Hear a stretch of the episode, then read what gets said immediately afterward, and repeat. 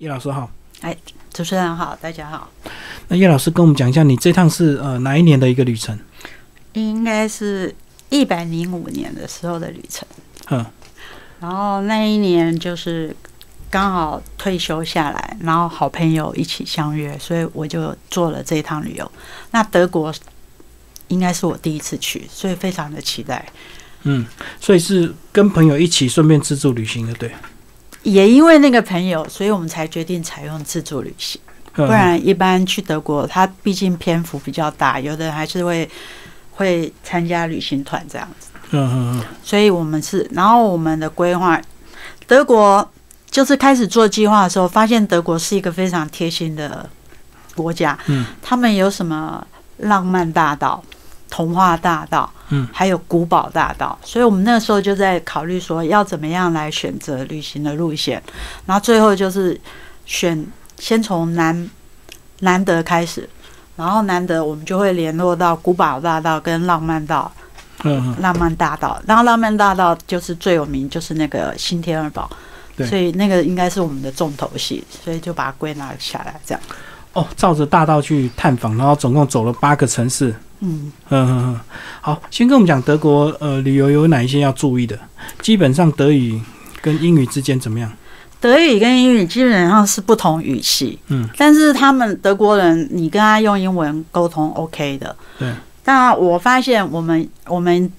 几乎都是既定的形象，就认为德语是一个很尖锐、很硬的。对啊，没错。德国的语语态本来就比较复杂，但是我我在南德走的这一趟旅行，发现他们的语语调就跟我们南方人一样，比较轻柔，听起来很舒服。嗯，听久反而觉得，哎，德语也蛮好听的，是这样。那一般的。英语就可以沟通了。然后我有时候其实肢体语言表达一下，他们应该是很聪明的民族，他们有时候看一眼就知道你要干嘛。他都，我基本上觉得这个应对上没有什么特别太大的困难。然后再来就是我们那个行前呢，有一位小姐，她她很认真的在帮我们做那个就是船票啊、车票的规划，所以基本上大家这样一路下来还蛮顺的。然后第二个就是让大家比较压抑的是，我我们觉得德国人跟日本人一样是很守时的，嗯，可是没有，他们也会误点，嗯，所以旅行中任何出状况的时候，我都觉得这是老天给我特别安排。比如说我们有一个点就是他刚好误点了，结果我们本来排前一班跟下一班是接得很紧的，就接不上了，对，那我们必须在中途站一个小城市就。必须停下来，停下来，我就会换一种心态，我就说：哇，好棒啊！我我又没有计划中去访问这个小城市，嗯嗯，结果这个小城市意外的讨喜，那我就在这个小城市就晃一晃，晃个大概四十分钟，然后再赶上我们接下来。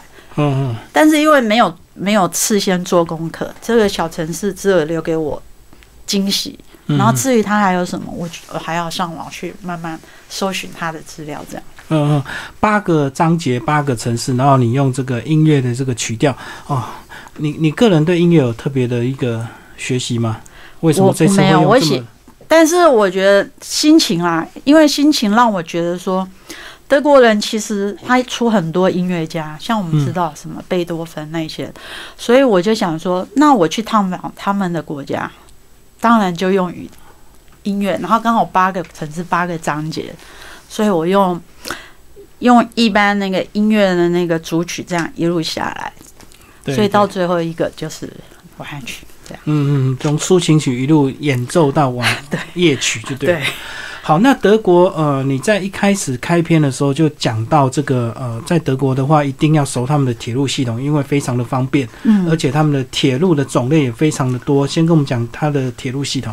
其实整个大欧洲他们都有一个共同的国，就是其实应该是说德国就是有一个国铁票，跟日本有一个 JR 系统是一样。那这个国铁票其实很贵，嗯。你可以按照你去的那个日期来分段买，看你需要什么样的票。然后他们德国也分邦，就是联邦这样子。嗯。各邦跟各邦还有邦票。嗯。所以我是觉得你可以先设定点，大的城市，你要跳大的城市的时候，你用国铁券。嗯。然后你要越越邦，就是从比如说我们要到那个慕尼黑，它又是巴伐利亚邦，那你会跳邦，你就用帮票。嗯，那至于短程的话，你就用一般的他们的，就像我们一般的台铁的那种普通快车票就可以了。嗯，不然国铁票的票价其实很贵。对对，所以它等级比较贵的话，是也坐起来比较舒服的，速度比较快。速度快，那它停的站站当然就少，所以你必须大点跳大点的时候，你再来用国铁的票，然后跳帮，就是这个这个我们说的这个线跟这个线的时候，你再来用帮票。总归一句，就是你的行程要先设计好，你到底要怎么样走这条路线，然后再来决定这条路线跟这条路线的中间我要用什么用交交通工具这样。嗯，就是要熟悉他们的那个铁路系统，然后知道呃什么时候该用什么票，这样子来区分。对，会比较好。嗯，能够省钱又快速，就对。是是是是是。嗯，好，那接下来我们就开始来介绍里面的一些章节的一些内容。呃，一开始第一章，你你是先从这个赫德克这个城市开始出发，是不是？对，就是这次我的朋友他以前读书就是住在这个赫德克这边的，嗯嗯。然后我们就先先到他比较熟悉的地方去，这样。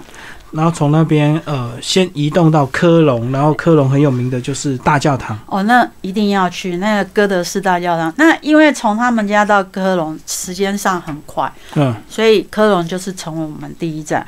那到科隆的话，不用说，那是观光景点啊，就是小心扒手什么。它门票会很贵吗？门票我觉得不会，嗯，但是要排队。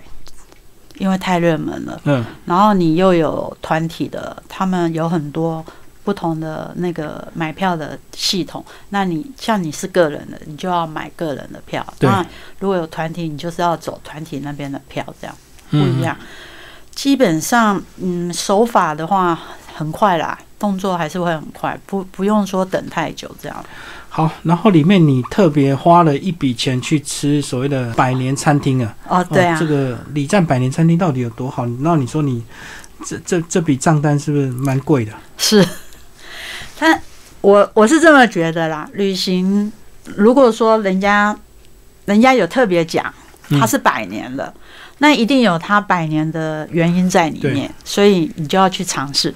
那我尝试的结果就是。应该都是把我的印象都改写，比如说香肠这么大一个香肠，在我们台湾，我觉得我们会有吃香肠好吃吗？可是德国的香肠真的好吃。嗯，第一个可能他们的做法或是怎么样，很新鲜度很够。对，然后也没有我们想象中那种猪肉的那种骚味，什么都没有。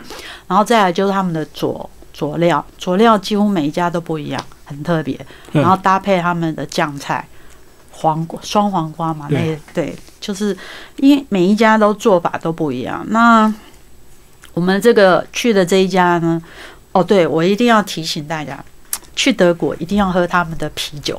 嗯。不喝啤酒不算来到德国，就算你不喝酒，也麻烦喝一下啤酒。啤酒就等于他们的一个很正常的一点饮料，嗯，你不会有酗酒过多的问题，因为喝起来非常的清爽，跟我们的台啤略带苦涩味不太一样。他们有男生喝的啤酒，女生喝的啤酒，有甜的啤酒，有淡的啤酒，有黑啤酒，很多种啤酒，很多种什么小麦啤酒，它每一种口味基本上都还不错。所以这样他们啤酒应该也很便宜，对不对？嗯，对，大众化的啤酒说不定还比气泡水便宜。嗯嗯，对你，你一杯气泡水跟一杯啤酒的价格其实差不了多少。是是，对。好，然后下一站你来到这个吕德斯海姆，然后你就坐了缆车去看整片的葡萄园了。嗯，吕德斯海姆是这个是莱茵河这边必经的一个要道，因为它刚好在这边转角。那我们俗俗称的一些呃。浪漫的故事啊，还有什么鬼妖的故事，都大部分都在这边会形成。因为一转弯，水汽的关系，在湖面上会蒸腾，所以就容易因为转弯嘛，暗礁就多，所以就容易发生那个翻船的事件。所以这边吕德斯海姆通常人家就会在这边住个晚上，嗯，然后品尝他这边最有名的葡萄酒。嗯，所以你来到吕德斯海姆葡萄酒庄。千万也要去参观一下，然后坐下来望着漂亮的那个那个来来一盒，然后喝个小酒这样。然后它的葡萄完全都是拿来酿酒吗？还是拿来也是当水果吃？应该是酿酒，嗯没有在路上看到有人在卖葡萄啊，红呃就是我们看到紫色嘛，哈，红葡萄、白葡萄都很多。然后我们那天去夏天去的时候，葡萄应该还没有完全成熟，嗯，所以看到还是青色的样子。这样然后下一站到法兰克福，哇，大城市的这个我们就好熟悉啊。对，这个很熟悉，这个就是整个应该是德国他们的重要的中枢了，就是空中所有政治、经济、所有金融啊，都是在这边。然后法兰克福我们也住了比较多天，因为它是大城市嘛，交通比较方便，所以我们从它再往别的地方去发展就比较快。然后这边地铁还有他们地上的交通都很方便，所以嗯，像这个时候就帮票啊那些都不用，就直接搭他们当地的这个都市的交通监狱系统就很方便了。嗯嗯嗯。好，然后里面有讲到这个呃美食，哇，这这这个篇幅美食就特别多。哎，因为它是所有对大都市所有各国人都来，尤其是我们很少见的中东地区的人，在这个城市特别的多。那我们也吃很多比较接近中东、地中海那一带的食物。那台湾我们本来这种东西就少吃，所以我们有特别挑，就是能够品尝一些这个连台湾都很少吃的，我们就会去找来这样子。嗯哼，然后有个篇幅介绍到，一不小心就走到红灯区，然后他的他们这些也是开放的吗？嗯，合法开放的？对。嗯哼，非常明显，然后是我们不知道啦。它其实红灯区的那个建筑风格，就真的是以比较大部分不一样，就对。对以红色为主，其实是我们自己不晓得。我懂，当地人一看就知道。对当地，其实当地人一看就知道，我们自己是没办法从中得知。可是你走一走，你就会从旁边人的眼光啊，然后看，因为毕竟你是女孩子，走在这边。然后又有时候声音会大一点，人家会侧目，这样。我懂，我懂，就就会比较好，对你比较好奇，就知道说，因为你来到特殊的地方，就，对。没错，还嗯蛮嗯特别的。是是是，可是他们摆的那些阳台都会摆一些这个道具，哎，居然不是像荷兰这个真人在那边挑逗啊，，对，荷兰他们就一个橱窗，有人在那边跳什么的，，然后他们居然是用这些很有趣的这个什么道具啦，或是玩偶。人形啊对人形娃娃对感觉蛮优雅。我我是觉得德国人在这一点让我觉得他们其实是蛮幽默的，他们的骨子里有一种冷冷的幽默。嗯。啊，这种幽默又不是说我一定要表现出来让你知道，但是我就在你不经意当中说，哦，原来你们也会有这样子的个性在。嗯，好，下一站你们到富森，哇，富森好像就是一个，阳阳光城市太美了，然后主要就是看新天新旧天鹅堡是，对对对。然后富森，我们应该说我们去玩这几天天气都非常的好，嗯，所以怎么拍？都漂亮，都漂亮，然后光彩啊、颜色啊，又特别呈现出来，都会让人家整个心情特别的好。所以它就是一个山区的一个小镇这样子嘛，对，说说是小镇，人家也是很有名的。嗯，然后，嗯、我们在住旅馆的时候，富森其实它它的住宿费其实蛮高的，哦观光胜地，对，观光胜地的。然后这边还有呃，到了冬天是变滑雪滑雪区啊，对看到有缆车啊什么的，对对对，嗯，就是他们的那个楚格峰啊，是他们的算是最高峰，所以他们那边有很多活动。夏天就是登山，然后冬天就滑雪，这样。呃，所以等于是冬天才是它的旺季，是不是？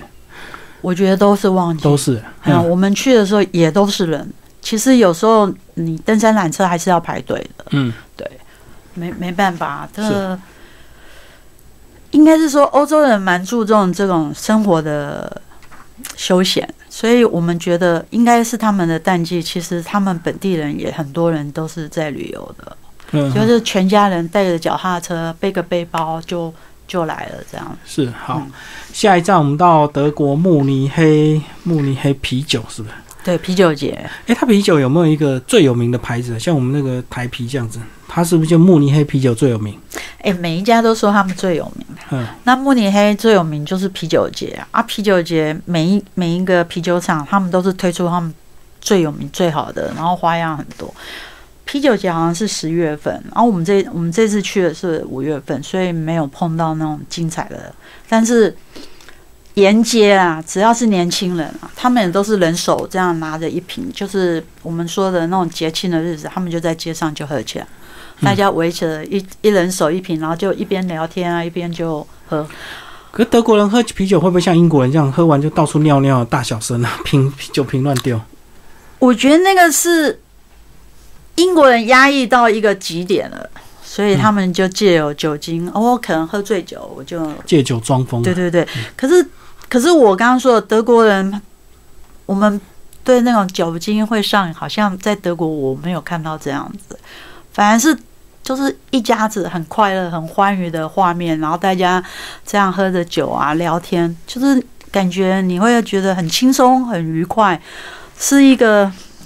让人家很值得亲近的地方，跟我们想象中德国人很一一板正经不太一样，还是因为我们走的是南德，嗯，所以南方人的个性本来就比较温和，嗯，也有关系。因为我觉得腔调就差很多了。对，所以英国人喝酒可能都是年轻人，所以年轻人一多，可能就会 那个啊。你讲德国可能是个亲子或者是全家的一个活动，所以喝完酒之后还是会很正常，就对。我感觉还是我们碰到都很正常，没没有那种借酒装疯这样子。甚至你在法兰克福这种大城市，我们半夜在那边游的话，我们也没有看到有人喝酒闹事，大部分都很快乐，就坐在那边看，就是看着那个湖畔的景色啊，然后这样喝个酒，嗯，就感觉还蛮优雅的。对对对，好，下一个城市你们到罗腾堡，罗腾堡。来帮我们介绍罗腾堡。罗腾堡应该就是古堡大道的一个中心点，那所以它它这边就是看它的旧城墙，那那个旧城墙还保持的非常的好。嗯，然后我们呢，我们那个住的地方就住在罗腾堡里面，你大概走一圈这个罗腾旧城区，大概走一圈大概一个小时。对，就直接在城墙走一圈，还蛮有趣的。旧城区里面是不能开车进来的，所以你如果是住宿的地方住在外城，你就必须要搭他们的交通，嗯，公公共系统来到这个旧城区这边，然后下车走进来。那因为我们的住宿的地方就住在旧城区里面，所以旧城区的那个阿阿贝啊，哈，他就可以开车出来帮我们。帮我们接走，把我们行李这样一路接进来，只有他的车子可以开进来旧城区。我懂了，因为他只能是在地的，那外面的就管制就对。嗯嗯嗯嗯嗯嗯。好，最后你们到这个班贝格，这个就比较不熟悉了。嘿，班贝格，它最重要是因为它有一个那个就是联合国教科文里面一个世界遗产，世界遗产就是那个壁画，那个脚凸出来了，天使的脚凸出来。所以我们就是为了看这个，然后来到这边，然后来市政厅的那个壁画。对对，但是市政厅本身就是一个世界遗产。嗯嗯，对。那市政厅是盖在那个应该是河的上面，所以市政厅的那个厅长，他只要走出他的阳，在二楼的阳台走出来，他就看到下面是谁要进进这个 Bamberg 这个这个城市，所以还蛮特别的一个地方。然后再来就是，嗯，Bamberg 它。再往山，就它的上面走，就是可以看到他以前那个旧皇宫，就是当时他们的这个皇帝住的地方。那当然现在都改成就是比较高档的旅馆跟那个餐厅。对对，那花园你可以在上面逛啊，这样走动。所以你这样子一路上这样的一个旅程，你有沿途去特别。关注到哪一个部分吗？除了美景之外，还有哪一些？我会特别去注意说，德国人跟我心里面想的那种很残暴，就是我们之前希特勒给我们那种印象，就是他们永远都高人一等，然后我们是属于比较低阶的民族，并没有。我看到都是非常和蔼可亲，反而是我们自己觉得。应该说，我们自己给自己设限。嗯，他们或许不知道自己是这样。就像我们在搭铁路系统，一一个很优雅的那个德国女士，她在玩那个速读。嗯，我一看她玩速读，然后我就有一点压抑的表情看着她，然后他就抬头看我，不晓得就是这样眼神交汇，然后然后我我们就是说你也会玩这，我也会玩，类似这样子，然后他就很高兴，他就说那个年纪大概是六七十岁，他也是说嗯很棒啊，怎么就是好像东方人怎么也知道这样的游戏，然后接着就聊。居然可以聊开，然后他就跟我们讲说，等一下我们会经过那个桥，那桥上面会有钥匙，就是我们说的情锁。嗯，就你就会突然觉得说，哎，怎么会这么热情？一般来讲，我们也不会对外国人这么热情。我是说我在台湾，如果有一个人来跟我说我在看什么书，我顶多跟他笑笑打个招呼，然后就安静下来。反而他给我的感觉就是，跟我印象中德国人那种冷漠比较。守自己的那个分寸不太一样，他是很乐意分享他知道的资讯。对，那这就是在旅行中，我觉得我们一般人就是一个群体就围在一块，然后嗯，最好就我们这一群，别人都不要去接触，这样最好。可是我是觉得，嗯，这样跟我想要去玩的旅程不太一样。我觉得，对，你在书里也有强调，你你很。会很这个喜欢跟这个当地人去聊天互动，就对，甚至你拍了蛮多小朋友的。对呀，因为可是说真的啦，互动这种东西我不敢讲，因为毕竟我们不是德语很溜的人，我们只能用微笑，嗯嗯，然后肢体语言跟很破的英文跟他们沟通。可是他们也很乐意分享，这是很重要的一点。我觉得或许因为这些人给我们的感觉，让我们。在这趟旅游，觉得是充满嗯喜悦的，是高兴的。那当然，我相信也也有人会碰到回来就是啊，那个不好，这个不好，那个不好。可是我是说，你要出去玩，你一定要心理建设好。你可能会碰到什么样状况，你一定要转念。像像刚刚我刚刚跟您讲说，车子会误点，这让我有点压抑，因为。德国人不是很守时嘛？怎么会误点误这么久？但是我们就会觉得说，他们也是人，嗯，所以他们他们难，他们应该也会犯错，所以我们不需要给人家那么大的设限，然后我们就会很很宽容说，啊好，那就是上帝多给我另外一个时间来来去再参观这个额外的这个小城市，这样子，嗯，就意外的惊喜就对，真的是意外的惊喜。好，今天谢谢我们叶玉清老师为大家介绍他的那个《哼着旅行的曲》在南日耳曼，然后这本书瑞良国际出版，谢谢。好，谢谢，谢谢主持人。